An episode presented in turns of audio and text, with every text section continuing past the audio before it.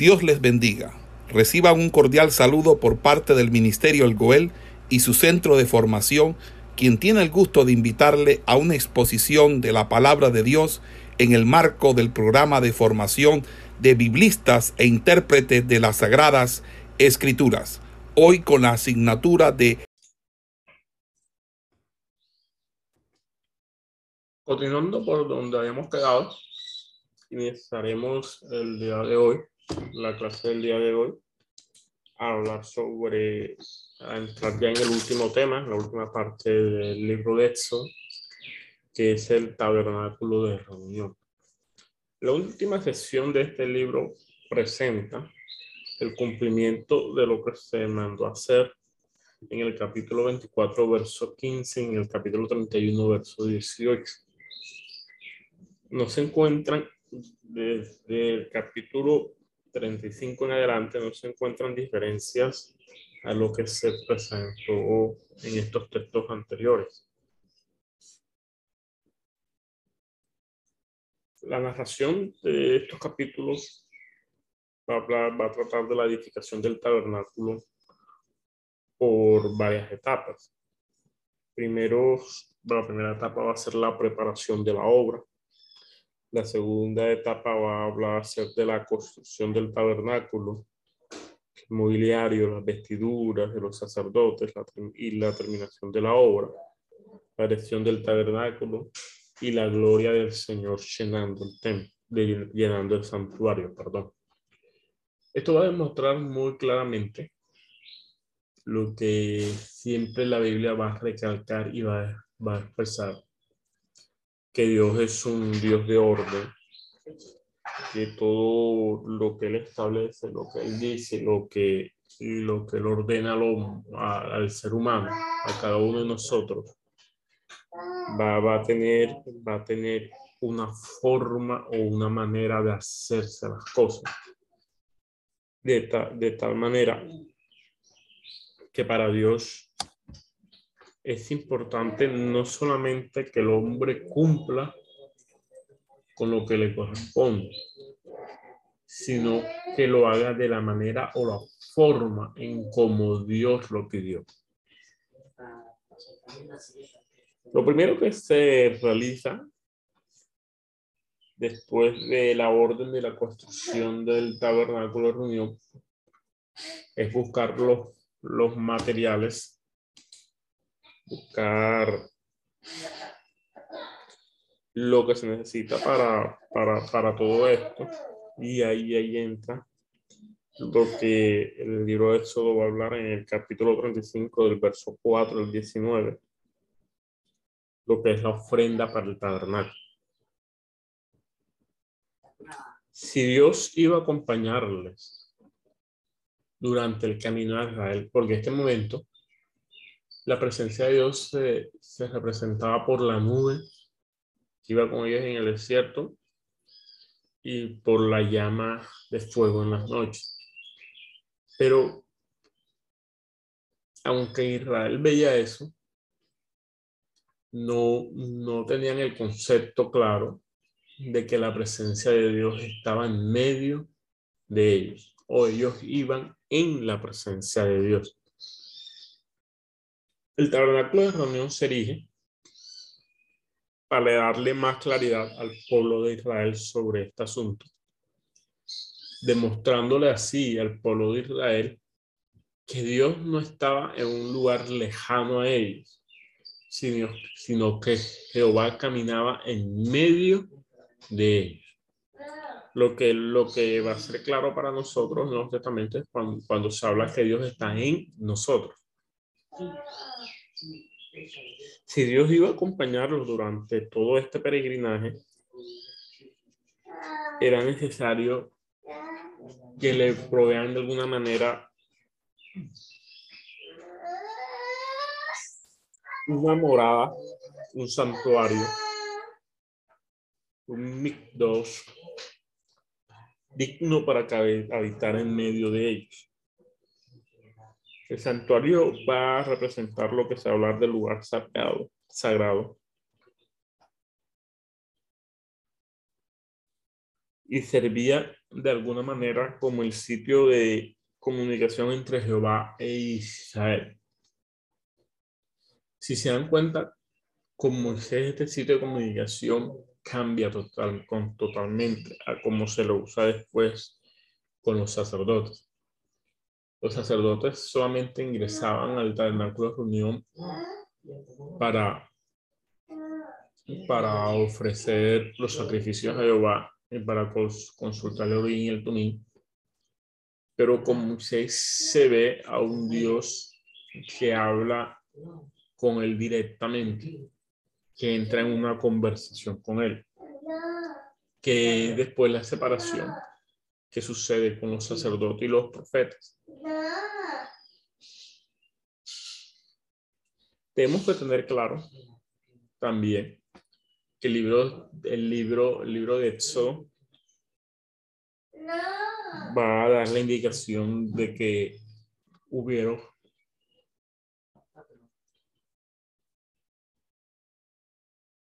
dos santuarios en el texto. El primero es citado en el capítulo 33, versos 7-11, como una tienda de reunión. Esta tienda existía antes de la construcción del tabernáculo de reunión. Era una tienda sencilla que se movía fuera, y aquí está la clave principal. Esta tienda se movía fuera del campamento.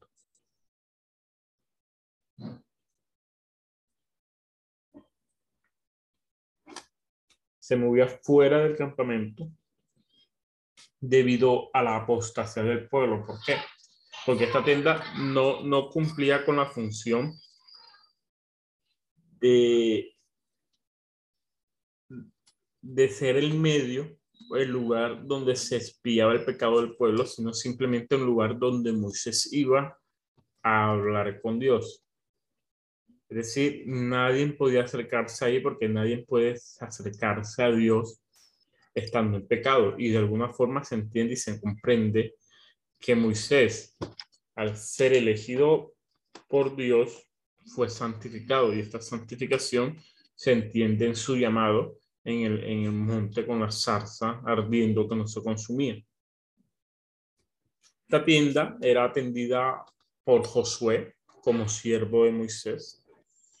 El segundo, el segundo lugar que toca es el lugar que estamos, vamos a, a estudiar ahora, que es el tabernáculo de reunión. Este tabernáculo comienza a funcionar en el capítulo, en el capítulo 40, pero desde el capítulo 35 se va a hablar de su construcción. Este ya no era atendido por el siervo Moisés, sino que era atendido por los levitas consagrados a Dios como sacerdotes oficiales. Ambos, ambos lugares, ambas tiendas, tanto el tabernáculo como la tienda previa, servían como lugares por los levitas, servían como lugares sagrados donde, donde se comunicaba con el pueblo.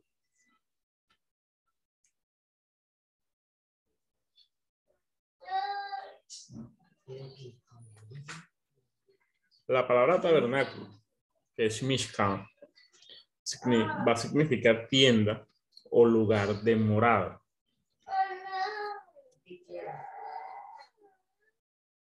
En el Antiguo Testamento se le dan varios otros nombres al tabernáculo.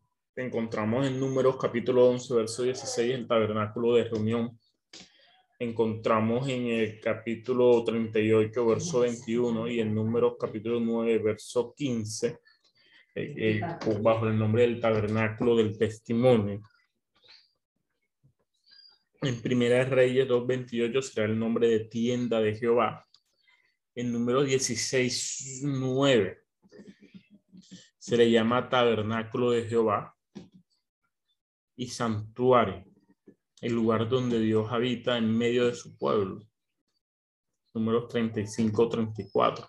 Es decir, que todo esto va a simbolizar y cada uno de estos nombres va, va a representar la presencia de Dios en medio del pueblo de Israel. El santuario debía ser digno de ser el lugar, no hablemos de morada, pero sí, sí, pero hablemos de habitación,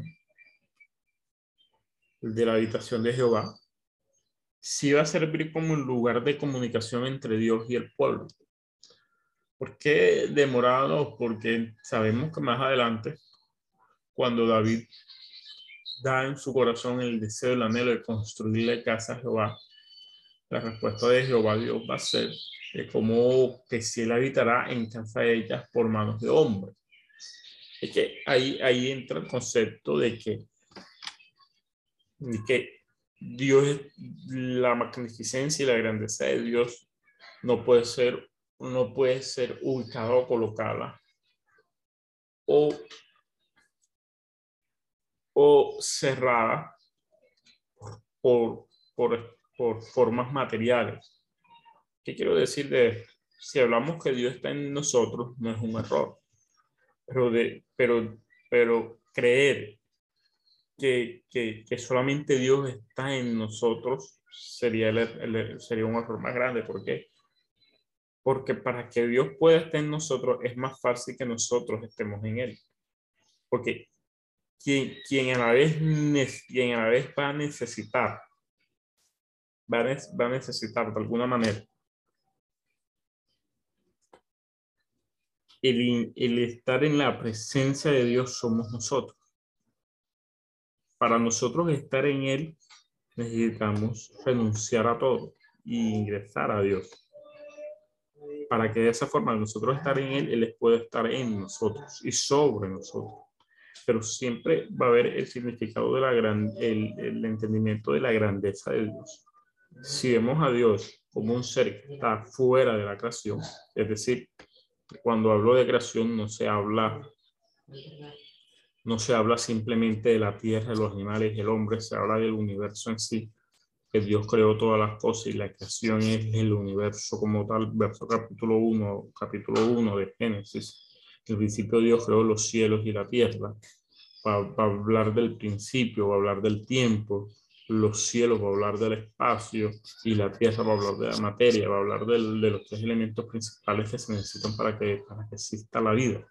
Es decir, que Dios, por eso Dios es un Dios atemporal. A él no le afecta el tiempo porque el tiempo hace parte de su creación.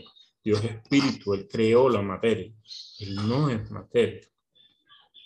Y como Él creó el espacio, Él se encuentra fuera del espacio. Es decir, todo lo que estos tres elementos afectan, a Él no lo afecta. Entonces, decir que este ser que está fuera de todo esto y que creó todo esto, mora, mora en este lugar, sería un error, porque si decimos que Él mora en este lugar, todo esto lo afectaría directamente a Él y eso no es así. Pero entendiendo que todo está bajo su presencia y que el hombre al habitar en Dios puede ser lleno por él. Vamos, vamos, vamos entendiendo por qué todas estas expresiones de que Dios habita en medio de su pueblo y Dios habita en nosotros van a, van a significar una realidad cristiana, pero sin desconocer la, la grandeza de Dios en nuestra vida. La ofrenda entregada del, santuario va a hablar de un lugar que fuera digno para que Dios habitara. Es decir, Dios no necesita habitar en un tabernáculo de reunión. Dios necesita habitar en nuestros cuerpos. Dios no necesita habitar en, en nosotros como seres. Pero es necesario para nosotros como hombres tener un lugar, un momento, una forma de poder comunicarnos y hablar de Él y de sentir a Dios que está en medio de nosotros. Entonces, eso no es una necesidad de Dios, de, Dios estar en medio del pueblo, es una necesidad del pueblo y de nosotros de sentirlo a Él en medio de nosotros. Entonces, para esto se necesitaba, se necesitaba un lugar no solamente especial, sino que cumpliera con las características, las funcionalidades y las condiciones necesarias para poder representar la presencia de Dios en medio de cada uno de nosotros. Por eso lo primero que se inicia, que es la preparación para la obra, es iniciar con, con recoger una ofrenda para la construcción del tabernáculo de reunión. Lógicamente, esta ofrenda fue voluntaria, no fue obligada. Y el pueblo respondió al deseo de representar a Dios en medio de todo, en medio de cada uno en medio de ellos, con un dar muy dadivoso y entregado abiertamente hacia, hacia Dios.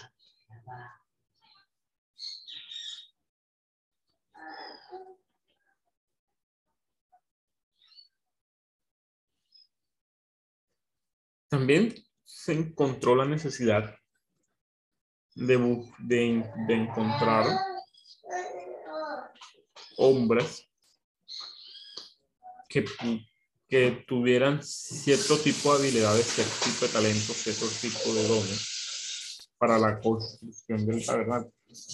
Y, y esto va a demostrar algo muy claro y es que nuestros artes, y hablo de arte no como pintura ni nada de eso, sino el arte de hacer las cosas, nuestra manera o nuestro talento para, para trabajar con nuestras manos.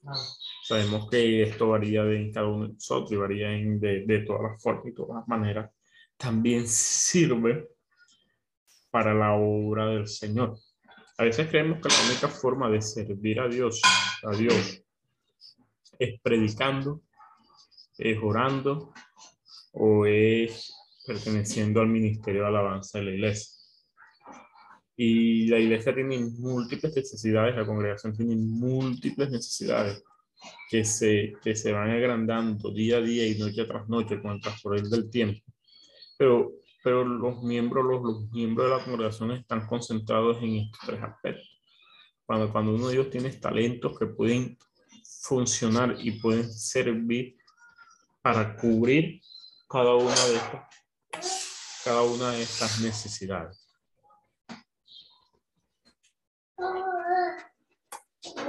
Cada una de estas necesidades. Cada una de estas necesidades. Entonces, encontramos el llamado de Salel y de Ajoliab. Vamos, padre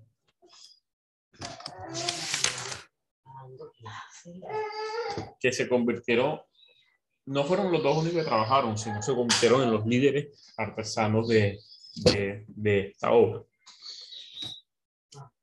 En los, se convirtieron en los encargados de las obras. La palabra va a decir que las cualidades de Betzalel eran admirables, que estaban llenos del Espíritu Santo, del Espíritu de Dios, en el verso 31 del capítulo 35 lo va a decir. Lo que indica que, eran, que estaban llenos del poder de Dios, porque en estos momentos no se veía la llenura del Espíritu de Dios separado. Es decir, no, no, no el pueblo de Israel no, no, no, tenía, no tenía de alguna manera una separación en el concepto del Espíritu Santo, en la persona, perdón, en la persona del Espíritu Santo y la persona del Padre de Jehová sino que veían la llenura del Espíritu Santo como la llenura de Jehová. Y no es un error, porque entendemos nosotros, pasándonos en el concepto claro de la Trinidad, que son tres personas distintas a un mismo Dios verdadero. Es decir, hablar de la llenura del Espíritu Santo es hablar de la llenura de Dios. Hablar, hablar, hablar, hablar de Dios hablar del Espíritu. Hablar del Espíritu es hablar del Hijo. Y así sucesivamente se, se, se, se va a entender la unidad de un solo Dios pero entendiendo las funciones de cada uno por separado dentro de la, de la divina providencia de la, de la Trinidad. Pero para Israel, el concepto de un solo Dios verdadero era, era, era fuerte, ya que fue la forma de separar el concepto de oración de Dios a los conceptos politeístas de todas estas naciones pagadas que encontrábamos a su alrededor.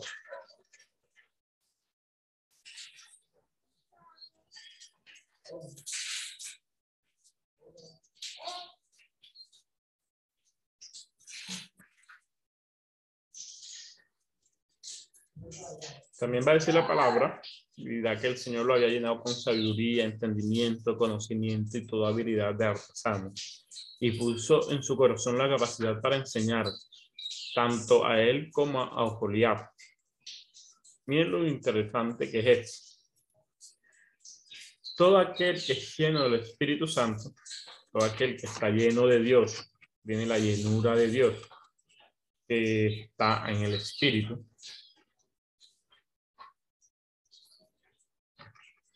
tiene el deseo y la voluntad de compartir lo que ha recibido, es decir, de transmitirlo. El que, el, que obtenga algo de Dios para sí mismo y lo guarde para sí mismo y no le interese compartirlo ni, ni, enseñarlo a, a los demás, ni instruir a los demás, va, va, a demostrar, claramente una, una, falta, no solamente en su carácter, sino en, en el, en, el, en, en, en, la principal, principal razón de la llenura del Espíritu Santo y lo que produce esta llenura del Espíritu Santo, que es, que es servir y transmitir a los demás. Ya que todo aquel que está en el Espíritu entiende la función del cuerpo, de lo que va a hablar Pablo en el Nuevo Testamento, y va, y va a entender como la necesidad de edificar el cuerpo. Y la mejor forma de edificar el, cuerpo es transmitiendo lo que hemos recibido de parte de Dios. Es decir, si he recibido de parte de Dios un don para, para la música y no lo transmito a los demás, estoy demostrando que tengo una falencia muy grande dentro, de lo, de lo, dentro del carácter que Dios quiere desarrollar en mi vida y me, me muestra en mí, no solamente en madurez, sino que la llenura que digo tener del Espíritu Santo no, es, no está correcta en mí. Porque todo aquel que es lleno del Espíritu Santo va, va a entender y va a cumplir la obra del Espíritu.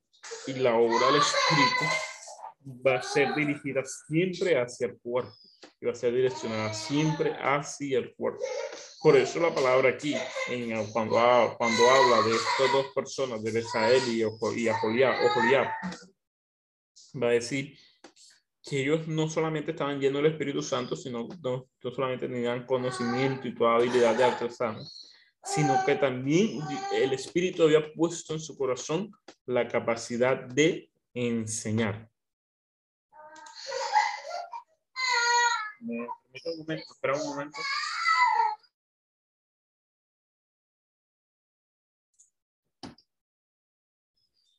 Después de la elección de estos dos personajes, de Bestalel y de Aholiab, eh, inicia la construcción del, pueblo, del, del, templo. Sabemos que Israel venía recogiendo una ofrenda. Moisés ve que el pueblo se buscó de corazón a dar la, la ofrenda. Y esta ofrenda sobrepasó de alguna forma lo que se quería recoger y Moisés le tocó frenar, frenar y suspender la reflexión de las ofrendas para la construcción del tabernáculo. E inicia la construcción del tabernáculo. La construcción del tabernáculo va a iniciar en el capítulo 36, en el verso 8.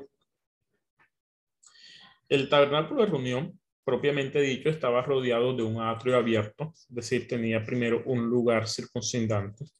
La palabra va a hablar que tiene, 40, que, que tiene era de 100 codos. 100 codos equivale aproximadamente a 45 metros por 50 codos, es decir, era un rectángulo de 100 codos por de 100 codos por 50 metros, es decir, de 45 metros por 22.5 metros aproximadamente. La entrada del atrio estaba ubicado en el lado oeste. El lado oeste. Sabemos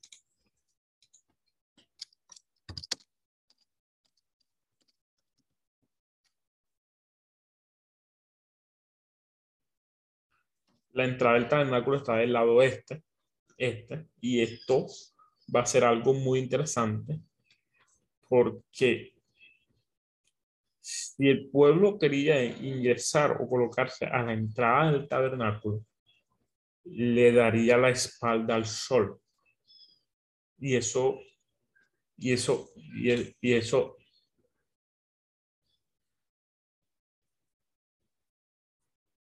y eso va a ser un, un, un punto quirúrgico donde, donde Dios intenta separar a Israel de la adoración del Dios Sol. Sabemos que, que, al, sol se le adora en todas las culturas paganas, incluso en, en los imperios griegos y romanos, se adora, se adora al Dios Sol entendiendo también que el nacimiento de Jesucristo fue trasladado por la iglesia tradicional al 25 de diciembre, que es el, que es el día donde nace en las culturas paganas, en, en, la adoración, las doctrinas paganas, el hijo del dios Sol, que es el solsticio de invierno, el día más largo, eh, donde el sol dura más sobre la faz de la tierra. Entonces, miren cómo hoy en día lo que Dios intenta realizar, lo que Dios, el plan de Dios, de separar a Israel de la adoración al Dios Sol al colocar lo que se le diera la espalda. Cuando se mirara hacia el tabernáculo, hacia la entrada del tabernáculo, se le diera la espalda al nacimiento del sol. Va, va, va a demostrar va a demostrar la intención de separar a Israel de la adoración de los dioses paganos y de la idolatría de los dioses paganos y principalmente de la adoración del dios Sol. Pero hoy al celebrar el 25 de diciembre como el día del natalicio de Jesucristo va a demostrar la unificación y el sincretismo religioso con respecto a estas doctrinas paganas. Por eso nosotros como creyentes nos celebramos 24 y 25 de diciembre como nacimiento de Jesucristo, además que Jesucristo no nace en esta época, pero hay que dar una mayor claridad a todo aquel que tenga dudas sobre este tema de qué se adora en, este, en, en, esta fecha y por qué se trasladó la fecha de Jesucristo a esto. Y como la palabra, en, desde un principio, Dios separa al pueblo de Israel de la adoración del Dios Sol. Entonces, la entrada, la entrada, la entrada al atrio, que es el lugar externo, que es, por decirlo así, el primer, el primer patio del tabernáculo, el primer sector del tabernáculo, su entrada va a estar hacia el lado oeste. En, el, en este patio principal, en este atrio, estaba el altar del holocausto y la fuente. El tabernáculo mismo tenía la forma de una tienda dentro de otra tienda. Que sí, no era una, no era una construcción, no era una construcción única. Pero un momento, vamos, a ver si logro mostrar algo acá.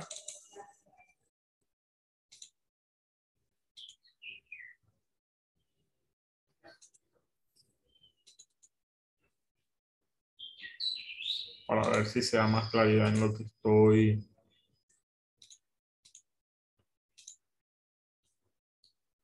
Si han podido ver, ¿sí pueden ver lo que estoy compartiendo? Amén, hermano. Amén, amén. Ok. Bueno, miren, esta parte aproximadamente dice la palabra que es de 100 codos. Esto aproximadamente son 45 metros por 50 codos, por, por 50 codos son 22.5 metros. Era un, era un rectángulo. Si nos vamos a matemática, esto va a representar la proporción, la proporción perfecta que se encuentra en matemáticas, la proporción ahora pero bueno, eso vamos a explicarlo otro día con más calma. El tabernáculo mismo tenía la forma de una tienda dentro de otra tienda. Te das cuenta, no era, no era, no era sencillamente una sola estructura, sino que eran varias estructuras que, que, al, al colocarse formaban todo el tabernáculo de reunión.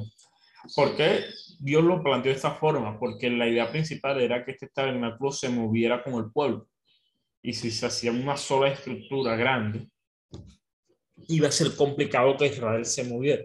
Entonces, se desarrolló de, de varias formas, de varias partes la estructura, para que cada parte se pudiera desarmar y moverse independientemente con, por medio de los levitas, y a donde se ubicara Israel se pudiera construir de una forma rápida y firme el tabernáculo, el tabernáculo de reunión nuevamente. La tela exterior de la tienda está hecha de tapices de pelo de cabra sobre el, cual, sobre cual se coloca una cubierta de pieles de carnero teñidas de rojo y sobre esta se puso una cubierta de pieles finas. Esto lo van a encontrar en el capítulo 36 del verso 14 al 19. Va a hablar el libro de esto acerca de esta preparación de la tela exterior del tabernáculo. La tienda interior, que es la parte más importante del tabernáculo de, reunión, y, y, se entiende que es el tabernáculo en sí, el, la tienda interior. Estaba hecho de tapices de lino torcido, de material azul, teñidas de rojo, y sobre esta se puso una cubierta de pieles finas. Lo van a encontrar en el capítulo 36, verso 19. La tienda interior, es decir, el tabernáculo mismo, eh,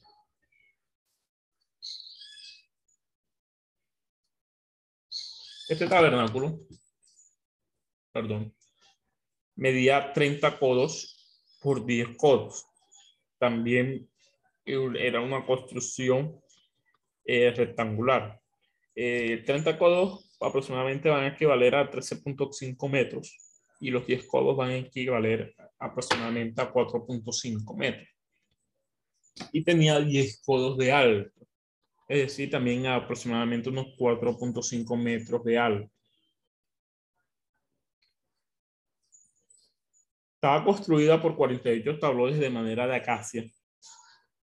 De esta forma, los tablones tenían dos espigas cada uno para ser trabajados con unos con la otra. Es decir, los tablones no estaban pegados, sino que se enganchaban lo uno con la otra, el uno con lo otro.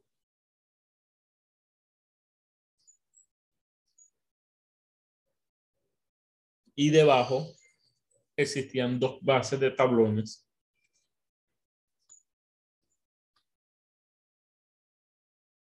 para sostenerlos verticalmente. Es decir, que la construcción del tabernáculo, como venía diciendo, se desarrolló para ser móvil, para poderse desarmarse y armarse, desarmarse y armarse, desarmarse y armarse, entendiendo la necesidad de Israel ya para, para, para, para la necesidad de Israel de moverse y trasladarse ya vemos que cuando Israel ya se ubica en un territorio, en un terreno establecido como nación, se da la construcción del templo, que ya es, que ya es una, una, construcción fija e inamovible. Esta construcción fija e inamovible demuestra que ya, que ya Israel dejó de ser esa, esa, esa nación móvil de, trasladarse de un lugar a otro, peregrina, de, sus peregrinajes, sino de hacer a, a una nación establecida y, y ubicada en un mismo sitio, que es el cumplimiento profético de la promesa de la tierra, de la tierra prometida. Habían 20 tablones por cada lado, tanto por el lado sur como por el lado norte, y, y 8 tablones para el lado posterior, es decir, al oeste. Se los mantenían con travesaños de madera recubiertos de oro y de aros. Miren, aquí comienza, comienza los materiales a ser recubiertos de oro. El, el ser recubierto de oro estos materiales va, va, va a hablar de, de la importancia del lugar y de la santidad que de alguna manera debía expresar este lugar. El oro, que era el material más fino, representaba no solamente la riqueza y el poder, sino también iba a representar a los reyes, así como el púrpura, que es uno de los colores que también va, va a resaltar en la construcción del tabernáculo.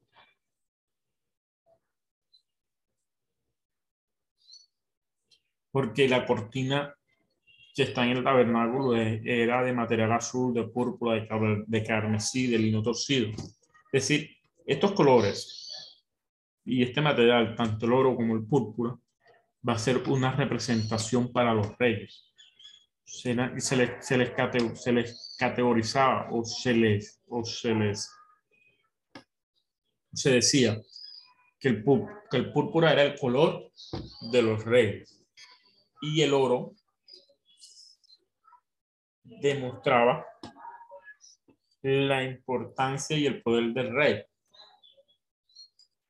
Entonces, al ser colocados estos materiales de esta forma y con estos colores, no solamente van a apuntar de lo especial que era el lugar y de, los santos, sino también del poder de Dios y de que ahí habitaba un rey, el rey de Israel. Por eso cuando Israel pide rey y Dios dice, me están rechazando a mí, se, se va a entender que Israel no comprendió, no comprendió lo que Dios quería hacer con ellos por, por, por medio de la relación íntima del pueblo para con él y de la relación de que cada uno de ellos. El espacio interior del tabernáculo se dividía en dos partes, el lugar santo, la palabra dice que tenía 20 codos por 10 codos por 10 codos, es decir, 9 metros por 4.5 metros por 4.5 metros. Y el lugar santísimo, en el capítulo 26, verso 33, que va a ser un, un, cuadrado perfecto de 10 por 10 por 10 codos, es decir, de 4.5 metros por 4.5 metros por 4.5 metros. Entre las dos partes, la separación de las dos partes, colgaba un velo de material azul, de púrpura y de carmesí, de lino torcido, decorado con querubines, obra fina de artesanía. Detrás del velo y el lugar santísimo estaba el arca del propiciatorio, el arca que contenía las tablas de la ley, una vasija de maná y la vara de Aarón que reverdeció. En el lugar santo estaba la mesa, el candelabro frente a la mesa y el altar del incienso delante del velo.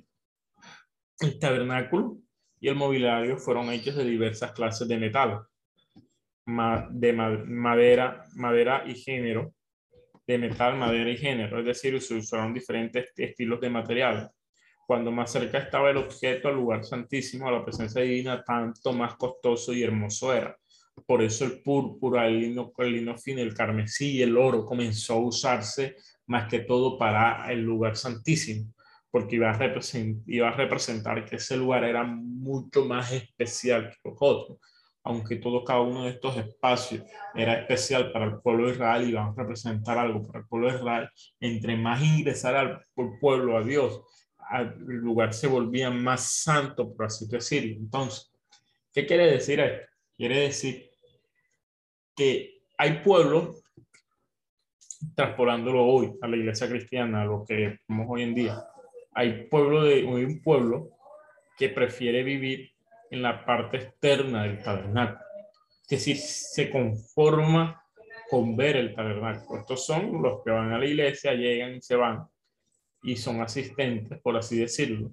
Aunque pertenecen a la iglesia, estudiar, aunque pertenecen a la iglesia, son bautizados y todo esto, no, no, no, les, no les interesa ingresar al lugar santísimo, es decir, no les interesa avanzar en su intimación con Dios. ¿Por qué? Porque entre más uno intime, entre más uno ingresa al tabernáculo, más santo es. Y al ser el lugar más santo, la exigencia de santificación para el sacerdote era mayor. Entonces, entre más uno, nuestra comunión con Dios avance, más será la exigencia para Dios, para con nosotros, para con nuestra vida y para con nuestra santidad. Entonces, el tabernáculo también estaba diseñado de esta forma para que el pueblo entendiera que debía avanzar para poder llegar al lugar santísimo, que no podía quedarse en, el lugar externo. Al, con Jesucristo, cuando el velo del templo es rasgado en señal de que esta separación del pueblo para con Dios se, se acaba, sino que todos podemos entrar libremente al lugar santísimo para demostrar que aunque ya todos podemos acceder al lugar santísimo, todos debemos pasar por el proceso que se habla en el altar del en, en, el, en el tabernáculo de reunión. Para los lugares más alejados del lugar santísimo, y para los lugares más, más, más, más internos, se, se utilizaban los materiales más, más costosos. Para lugares más alejados se utilizaban los materiales más comunes, tales como el bronce y las telas ordinarias. Todo el diseño hacía hincapié siempre hacia la santidad de Jehová y la fidelidad de armar y desarmar, y la facilidad de armar y desarmar la estructura iba, iba a demostrar que Israel había, no había todavía encontrado la tierra prometida.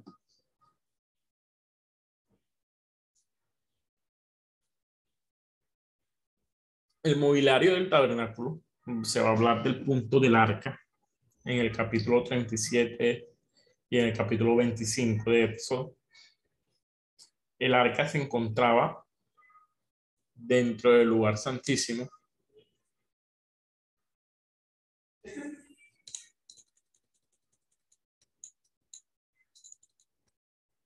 El arca se encontraba dentro del lugar santísimo.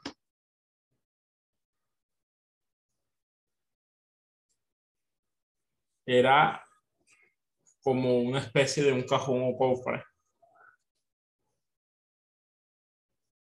hecho de manera de acacia recubierto de oro por dentro y por fuera. Medía 2.5 codos de largo por 1.5 de ancho y 1.5 codos de alto, es decir, medía un metro 27 centímetros de largo, 67 centímetros de ancho y 67 centímetros de alto aproximadamente. Sí, seguía siendo un rectángulo perfecto. Miren que, que todas estas medidas, si ustedes saben qué es la proporción áurea, vamos, vamos, a tocar ese punto para que entendamos un poco más sobre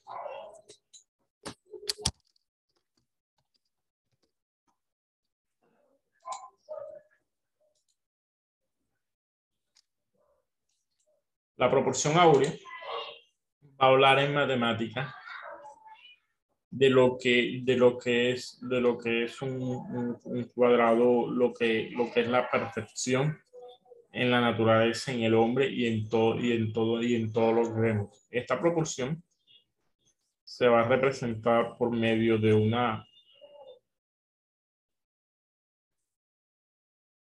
de, de un cuadro geométrico demostrando así la, base de esta de la de alguna forma la base de, la, de, la, de la perfección en, en, en geométrica y matemática. Si la encuentro acá.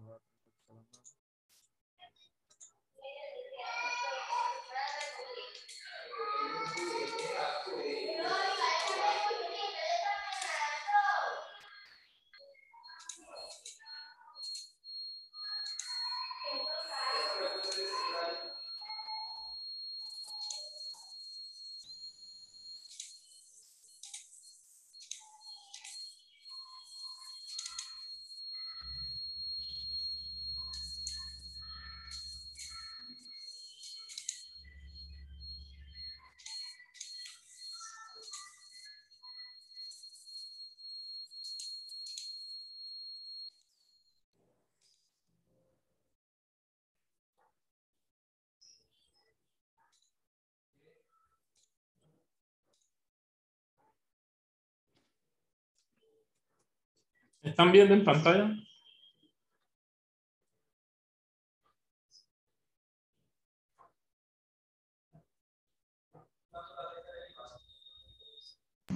Amén, hermano.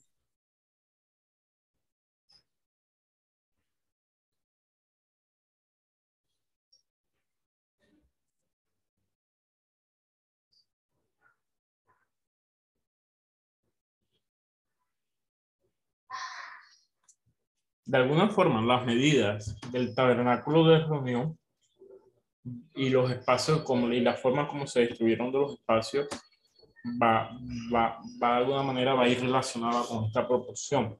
Esta proporción en matemática va a hablar de de, de, de la, la perfección y, y, y, y, de lo que es perfecto. Incluso la belleza la, en, el hombre va a estar marcada por esta proporción de alguna forma, por así decirlo.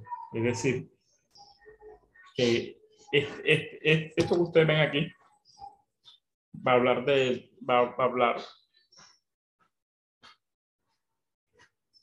de, de, alguna manera o lo van o, o, lo van a tomar como algo de alguna forma divino. Esta proporción se, se consigue no solamente en la naturaleza, sino en muchas partes del universo, dentro de toda la creación y de todo lo que se desarrolla.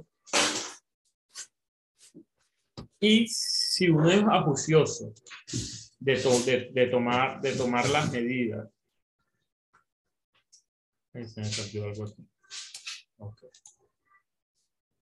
de tomar las, las medidas, de tomar las medidas de esto, del tabernáculo de Rumno, y llevarlas hacia, hacia este ejercicio, la proporción, uno se da cuenta que de alguna forma la proporción ahora se ve desarrollada aquí. Es decir, que Dios no, no, no colocó las medidas por colocarlas.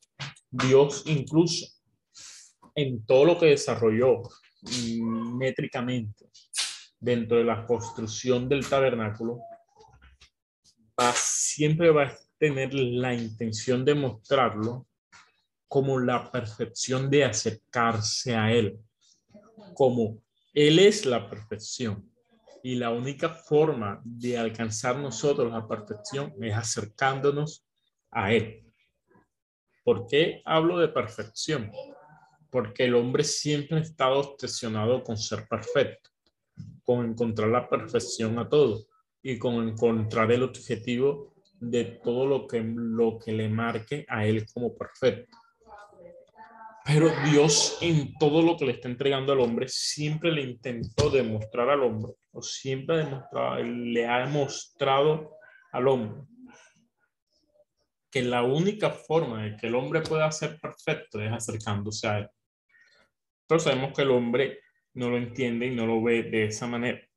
El arca está cubierta por encima con el propiciatorio, es decir, el arca simplemente es el lugar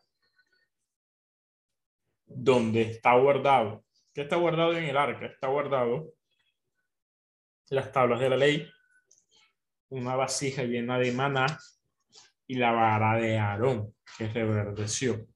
Este arca está cubierto de oro tanto por dentro como por fuera. Tiene su tapa. Y sobre ella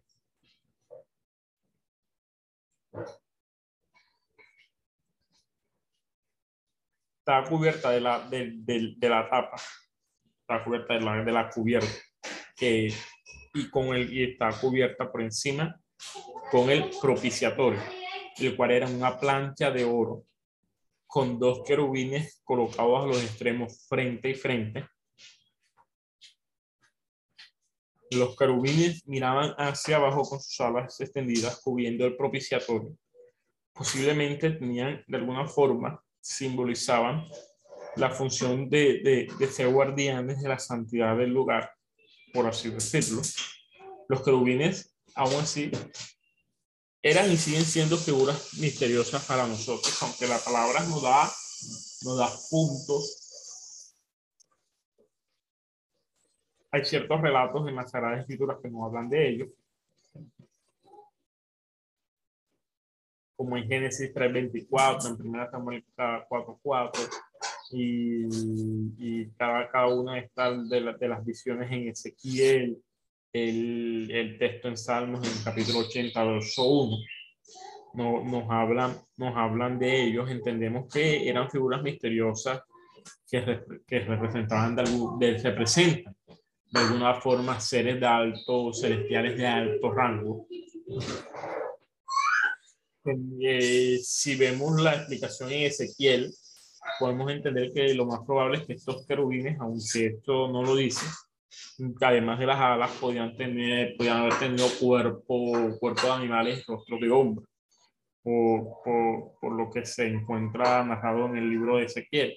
Y también ahí hay arqueologías que han encontrado figuras de este aspecto en todo el, en, en el Medio Oriente, en Medio Oriente y, y, más, y más exactamente en sitios religiosos del Medio Oriente. Entonces, hab- hablando del, del punto, vemos que todas las religiones de alguna u otra manera se parecen la una a la otra, pero ¿por qué? Es que Dios en el principio era uno solo y el, todo el mundo adoraba todos adoraban a Dios. Con el paso del desarrollo de la humanidad, cada nación, cada pueblo, cada, cada individuo comenzó a pasar de su objeto de adoración a Dios a otro objeto.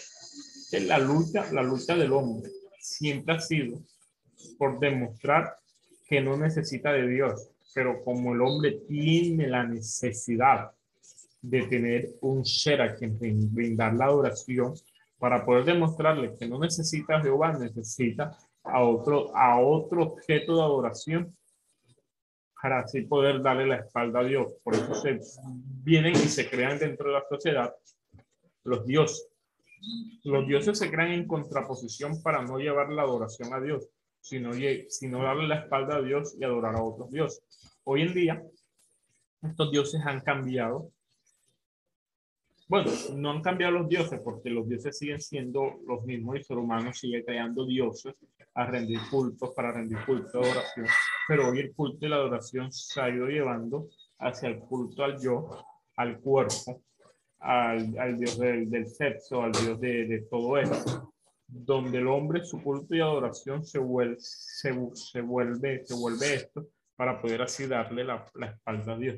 Es decir, todo acto, todo acto de darle la espalda a Dios se convierte llanamente en un acto de rebeldía, en un acto, y todo acto de rebeldía se convierte directamente en un acto de idolatría.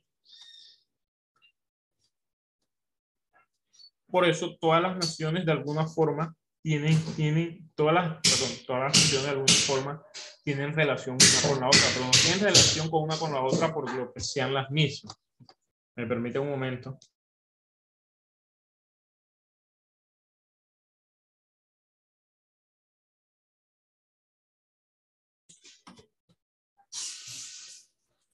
El punto, el, el punto deteniéndonos es no que todas las religiones tengan relación una con la otra, sino que la base principal de la adoración a Dios para todas las religiones es la misma, sencillamente que cada una de ellas, y esto Pablo, Pablo lo va a decir, Pablo va a decir, porque cambiaron la gloria de Dios corruptible en semejanza de animales, de hombres, de cuadrípedos, de aves, y de todo esto, por eso uno no representa al Espíritu Santo como una paloma, porque a Dios no se lo puede re- representar con forma de animales. Pero, pero esta manera y esta forma, espera.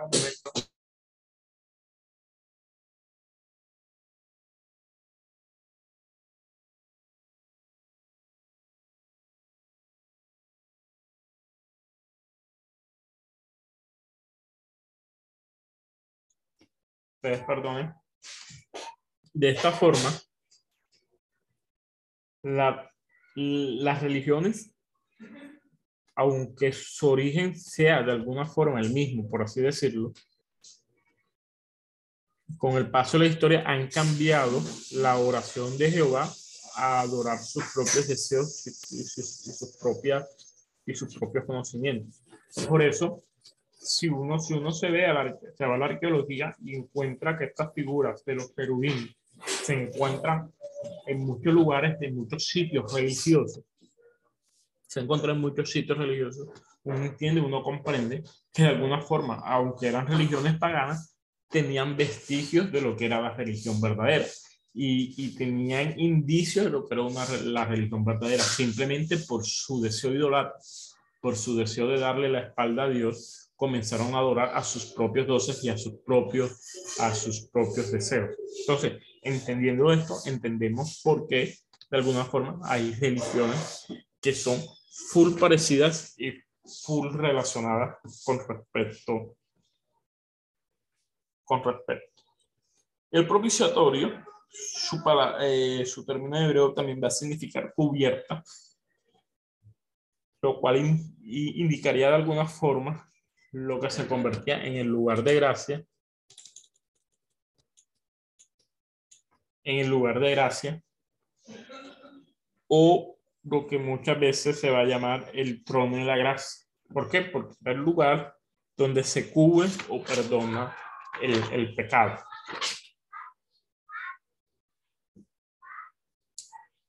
Eh, a favor de, esto, de que el propiciatorio va a ser, va, va, a representar cómo se cubre el pecado.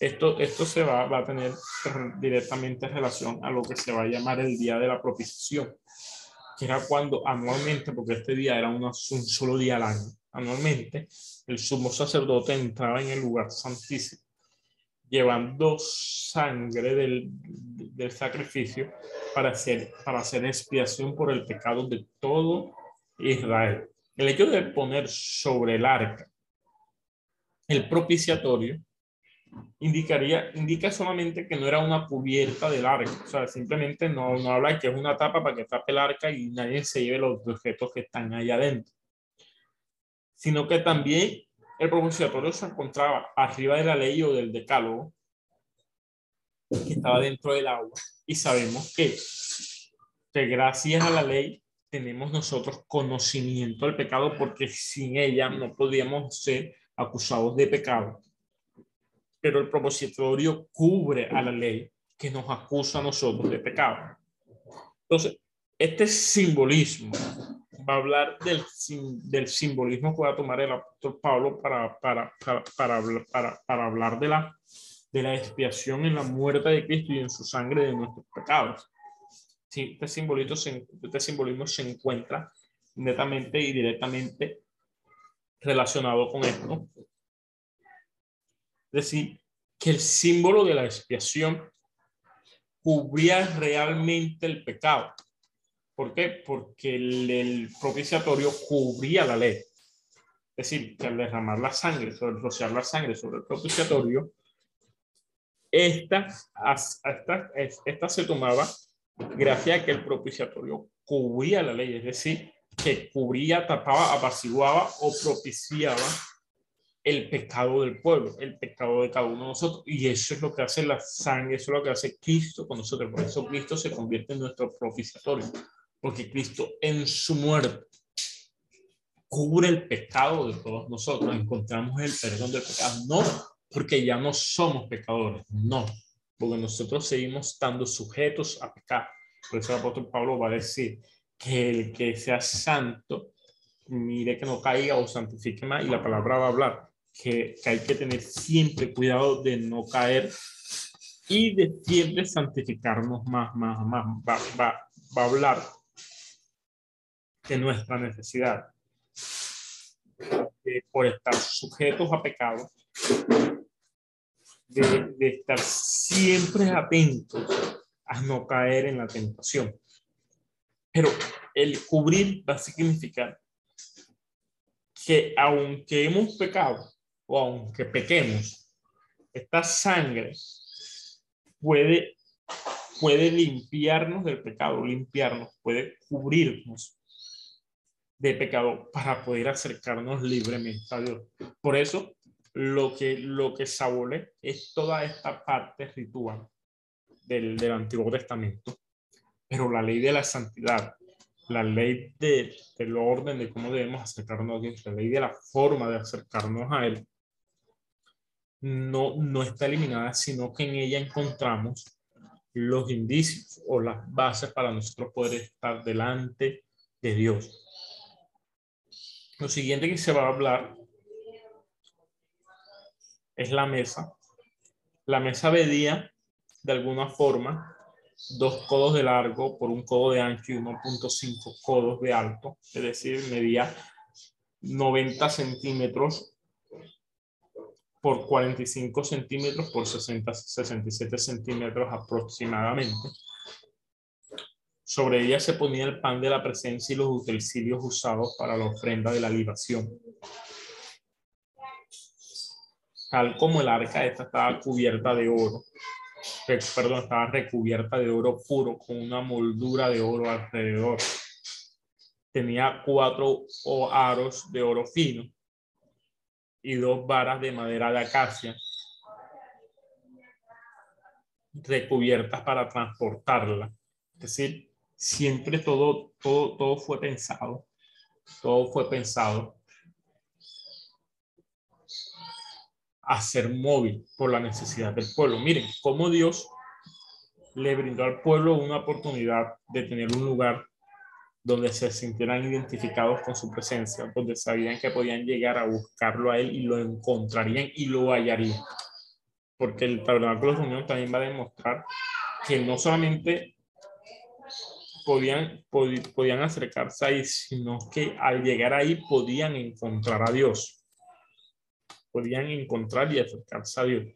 Pero al Dios pensar de que este lugar tenía que ser modo, cubría la necesidad de Israel de moverse libremente. Es decir, Dios nunca, nunca va a hacer algo que impida que nuestra necesidad sea suplida.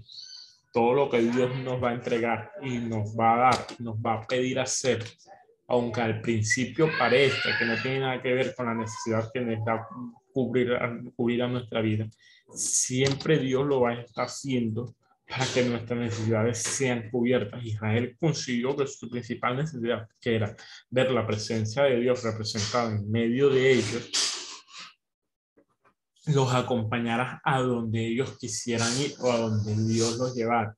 Para eso se hizo este tabernáculo móvil. El pan simbolizaba de alguna forma la presencia y cuidado providencial de Dios.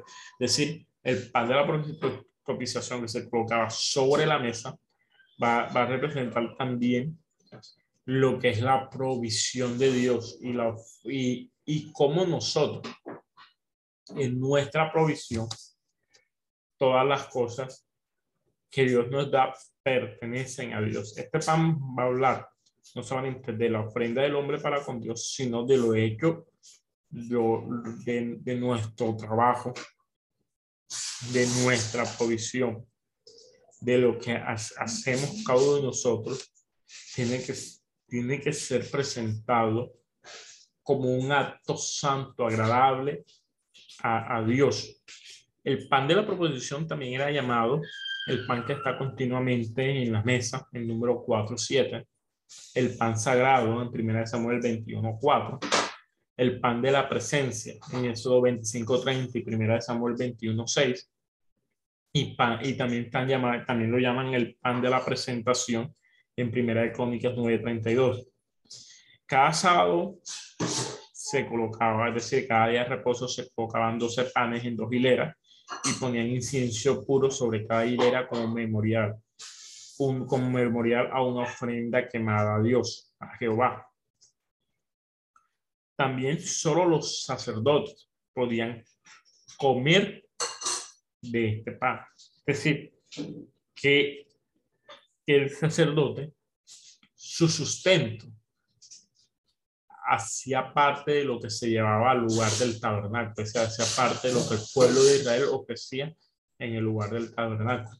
Y esto va a tener íntimamente relación a lo que el Nuevo Testamento, Nuevo Testamento va a hablar de que el obrero es digno de su salario, hablando de aquel que sirve del trabajo para Dios, es decir, que todo el que trabaje en el servicio de Dios puede comer del altar o tiene la, respons o tiene la responsabilidad. Eh, con esto no hablo de la ofrenda al pastor, sino hablo del sostenimiento para todos los ministros. Es decir, si los ministros realmente están trabajando en pos de la visión del cuerpo, en pos de la visión de la iglesia, en pos de la visión de Cristo, esto demuestra claramente que ellos son sacerdotes. Y al ser ellos sacerdotes, tienen el derecho de participar de lo que se ofrece en el altar es decir, de vivir del altar. No solamente el pastor, sino el evangelista, el maestro, el profeta, el apóstol pueden vivir del altar, de las ofrendas que son llevadas a la iglesia. Sé que esto es un tema muy controversial en cierto sentido, pero esto también se ha vuelto controversial porque eh, ya el entendimiento del trabajo ministerial se ha vuelto en un trabajo individual, en un trabajo donde cada quien busca lo suyo propio, donde cada quien se establece de su propia manera y de su propia forma, y donde cada quien vela por lo suyo. Por eso hay infinidad de ministerios, y no infinidad de ministerios, infinidad de nombres y individuos que, que, supuestamente son, son ministros, pero trabajan netamente en solitario. Entonces se vuelve una disputa de poderes, una disputa del yo donde yo soy el único que trabajo en la iglesia, por eso soy el único que puedo comer de lo que se llama la iglesia. Pero si cada ministerio cumple su función rectamente con respecto al cuerpo del Cristo, con respecto al cuerpo de Dios, con respecto a la iglesia, eh, estas divisiones se acabarían directamente porque, porque las bendiciones abundarían para todos y para, por, y para por cada uno de nosotros que el sacerdote pudiera comer los panes de la proposición, va, va, va, a responder de que, de que el sacerdote tiene el derecho de comer de, lo, de las ofrendas que son llevadas a Dios. Pero Dios también estableció ciertas formas y ciertas maneras en como el sacerdote de cuáles podía participar y de cuáles no. El calendario de oro estaba hecho de oro puro, de oro modelado a martillo, es decir, el calendario no fue hecho por partes distintas que se unieron, no, sino fue, un, fue, fue una sola estructura que se le dio forma a martillo y tenía una forma que asemejaba a un árbol. Muchos eruditos hablan que posiblemente este calendario y esta forma que tenía va, va, va a apuntar o va a señalar hacia el árbol de la vida que se encuentra en el huerto, en el huerto del Edén en Génesis 2, capítulo 9, en el capítulo 2, verso 9, perdón. Y combinaba dos conceptos que son muy importantes para, para las Sagradas Escrituras, que es el concepto de la vida y el concepto de la luz. Ya que la luz se va a asociar con la vida y también va y también la luz se va a asociar con la limpieza del pecado. Y la vida va a ser la contraposición de la muerte. Al ser la, al ser la luz estar directamente relacionada con la vida va a hablar de, de, dos asuntos que se nos va a claridad, se nos va a dar claridad en el, en el Nuevo Testamento como la paga del pecado de las muertes, más la vida de Dios en Cristo Jesús es vida eterna. Hacer estas dos contradicciones entre muerte y la vida, el calendario de oro eh, va, va a hablar de la vida y va a hablar de la luz. También el calendario tenía dos propósitos funcionales. Proveía luz para el lugar oscuro y de alguna forma servía como como decoración para dar belleza al lugar santo. Tenía siete lámparas o brazos. El tallo tronco central era a modo de un almendro. Que, el, almendro era el primer árbol que florecía en la, en la primavera y que simbolizaba la vida que despertaba la voz de Dios y eso lo, podemos encontrar en Jeremías 1.11. Del tallo central arrancaban seis brazos laterales con, con, con, con, adornos en forma de flor de almendro. Es decir, todo, todo, todo lo que estaba construido tenía un simbolismo para lo que, para lo que, para lo que iba a representar Cristo en nosotros el calendario de oro va a representar la luz y la vida, va a representar cómo, cómo, cómo, cómo Dios provee, nos provee de vida a cada uno de nosotros. Pero eso está en el lugar santo, es decir, que entre más nosotros ingresemos a la presencia de Dios, más tendremos vida en cada uno de nosotros. Vamos a hacer una pausa aquí, hermano. No sé si alguien quiere hacer una pregunta para seguir con la dinámica que veníamos.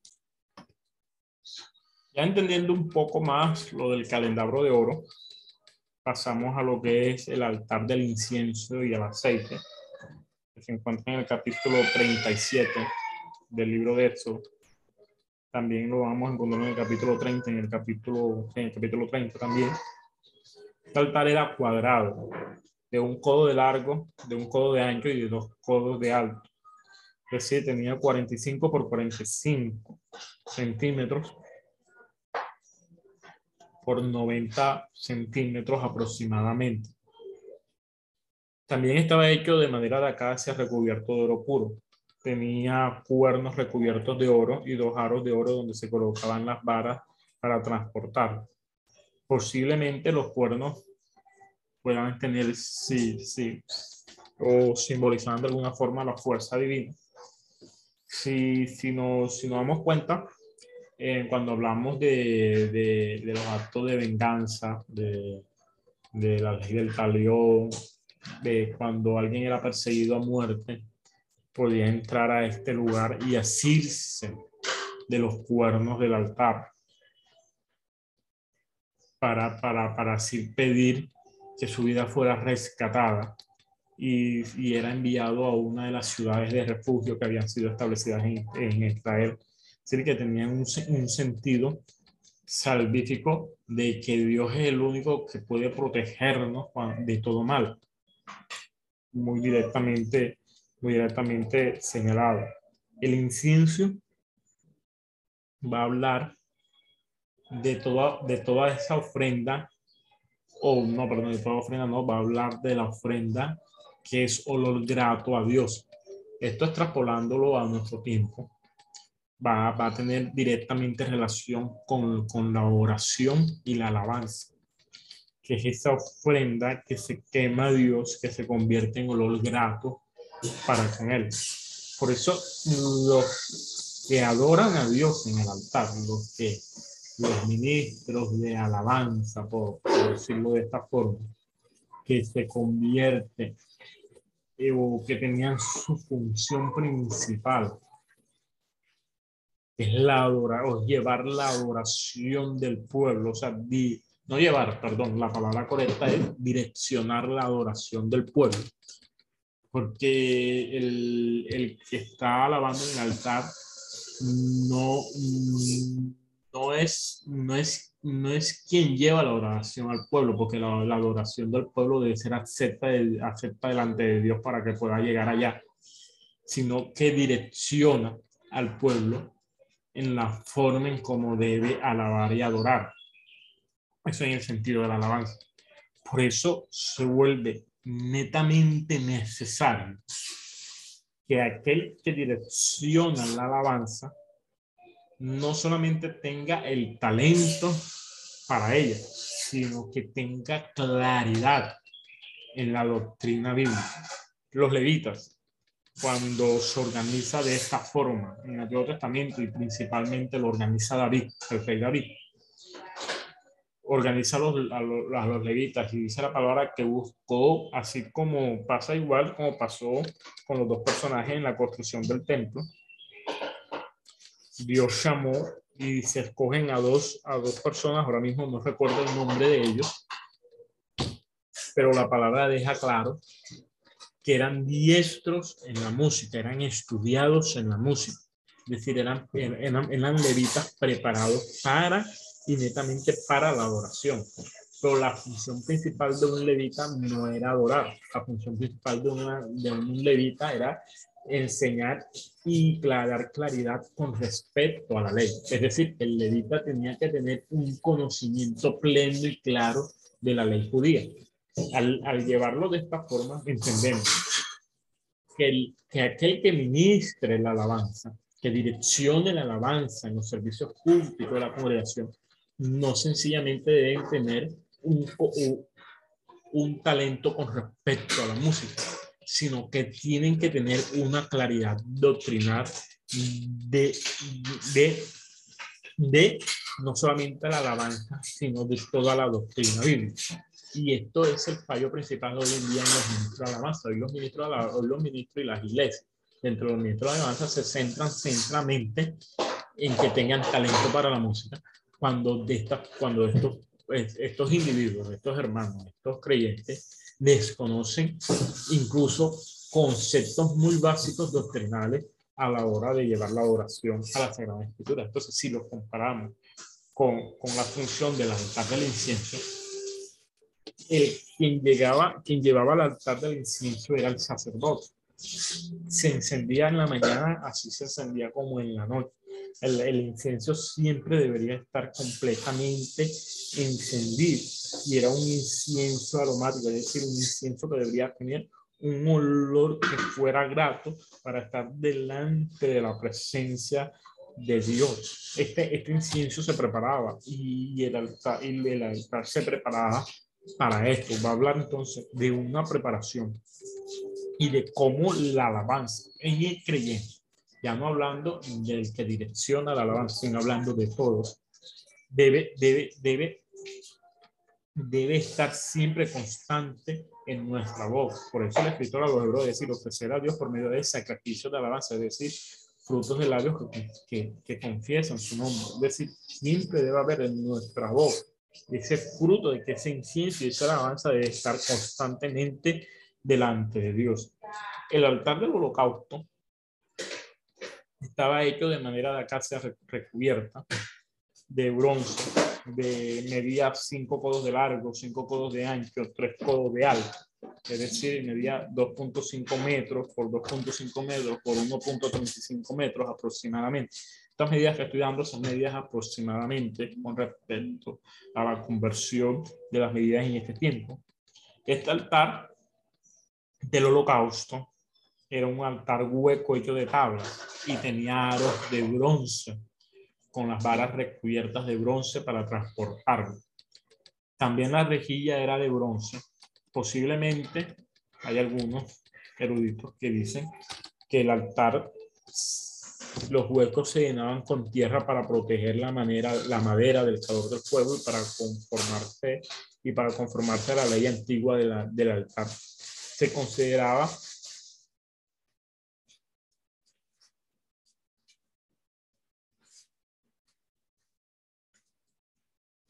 se consideraba que, que este altar como el, el, fuego, el fuego tenía que permanecer siempre encendido, iba a tener una relación directa de, cómo la presencia de Dios siempre tenía que estar, que estar, que estar en medio de Israel y Israel siempre tenía que estar pendiente, o, no, o pendiente no, sino atento a, a, no perder la presencia de Dios en medio de ellos.